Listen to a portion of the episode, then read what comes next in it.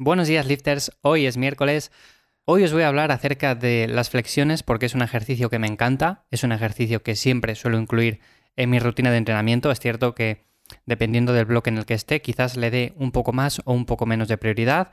También a las personas a las que ayudo, bueno, pues dependiendo de si se adapta un poco mejor o un poco peor a ellos, le doy más o menos prioridad, pero no deja de ser un ejercicio que me parece interesante y al cual quizás se le da menos importancia de la que tiene, porque es un ejercicio que se realiza sin peso y cuando vamos al gimnasio, como tenemos muchas máquinas, tenemos barra, discos y tenemos un montón de opciones, pues claro, decimos, no voy a hacer unas flexiones simplemente porque esto, evidentemente, me va a reportar muchos menos beneficios o muchos menos resultados que no si hago este ejercicio en máquina o cualquier otra variante.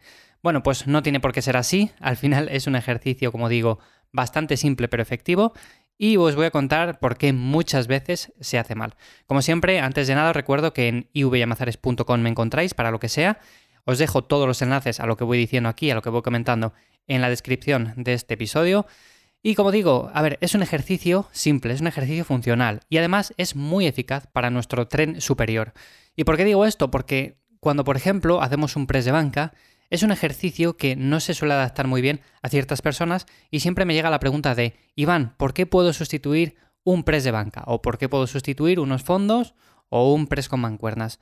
Bueno, pues tenemos la opción muy sencilla que es hacer flexiones. Y además, las flexiones las podemos hacer también de forma bastante intensa, tenemos diferentes variantes e incluso podemos ir añadiendo peso poco a poco ya bien sea en forma de lastre, que lo podemos añadir en la espalda, que nos lo coloque alguien, lo podemos añadir incluso con un cinturón de carga en el cual vamos añadiendo discos y tenemos una plataforma un poco elevada para hacer estas flexiones. En definitiva, tenemos muchas opciones.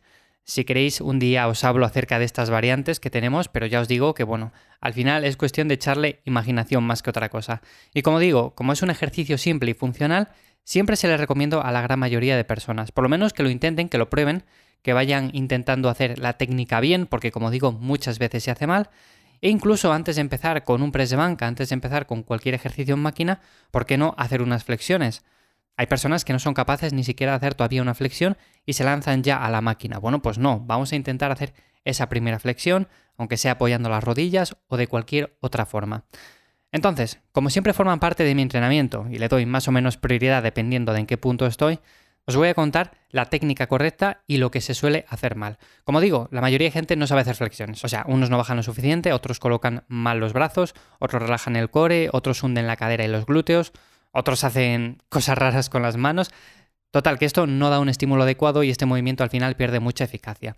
Lo primero de todo sería tener en cuenta los brazos y las manos. Aquí, la anchura a la que recomiendo que se coloquen las manos debe ser más o menos la altura de los hombros o quizás un poco más. Ahí debéis de ir probando lo que más os resulte cómodo porque al final hay que individualizar un poco, no todos tenemos la misma estructura y por lo tanto yo puedo separar un poco más las manos, pero tú puedes separarlas un poco menos y seguramente te resulte mejor. Bueno, depende de cada caso, ¿no? Pero más o menos tienen que estar colocados, como digo, a la altura de los hombros. Y los dedos, eso sí, tienen que estar separados, principalmente para una mayor estabilidad y ayudar en el empuje, que muchas veces las hacemos de forma rara, incluso juntando todos los dedos o apretando el puño. Bueno, a ver, por variantes tenemos mil, pero sinceramente si queremos sacar máximo beneficio de este ejercicio, yo lo haría con todos los dedos extendidos. De esta manera vamos a tener más estabilidad. Luego, pasando al tronco, de la cabeza a los pies, o sea, tu cuerpo tiene que ser una tabla, totalmente recto, sin hundir la cadera.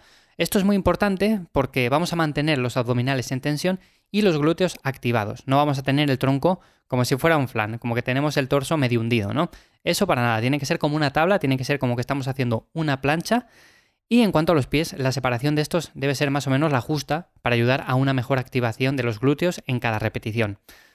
Esto también, como digo, con el tema de las manos podéis ir probando. Yo no recomiendo una anchura excesiva, no recomiendo abrir los pies demasiado, pero tampoco tenerles pegados por completo porque así la estabilidad va a ser mucho peor, la activación del glúteo va a ser también mucho peor y por lo tanto vamos a hacer el ejercicio de forma menos efectiva. Y en cuanto a la ejecución, ahora sí, es muy sencillo, porque aquí vamos a tener el core y los glúteos fuertes, les vamos a tener activados. Luego vamos a tener la espalda recta, sin hundir la cadera, importante, y los pies ligeramente separados y a partir de aquí vamos a bajar muy lentamente, de forma controlada, no bajar de golpe, porque si no vamos a tirar por tierra toda la técnica. y a partir de que lleguemos o bajemos lo suficiente, o sea, no bajar muy poco, porque muchas personas bajan simplemente 5 centímetros y ya está, no, bajar lo suficiente, incluso tocando la barbilla con el suelo, a partir de ahí hacemos una subida algo más brusca. De esta manera tenemos completada la primera repetición y sería simplemente pues hacer las repeticiones marcadas que tenemos en el entrenamiento. Como veis, al final son simplemente unos tips a tener en cuenta para hacer el ejercicio, como con cualquier otro. De verdad que si vais siguiendo paso a paso esto, os va a resultar mucho más sencillo y no es cuestión de decir, venga, pues voy a hacer flexiones, me pongo ahí y ya está. O sea, simplemente hacerlas de cualquier forma, no. Hay que tener en consideración cómo colocamos, pues ya os digo, los brazos, las manos, el tronco, muy importante, que no se hunda, los pies también. Todo esto al final influye en cómo estamos haciendo la técnica y que estemos dando el estímulo adecuado. Así que, como digo, uno de mis ejercicios favoritos, de verdad, les recomiendo mucho. Dejadme si queréis que hable de otro ejercicio acerca de la técnica y lo comentaré también en siguientes episodios, aunque sean episodios breves, yo creo que de esta manera queda bastante resumido y voy directamente al grano, así que creo que le podéis sacar bastante partido.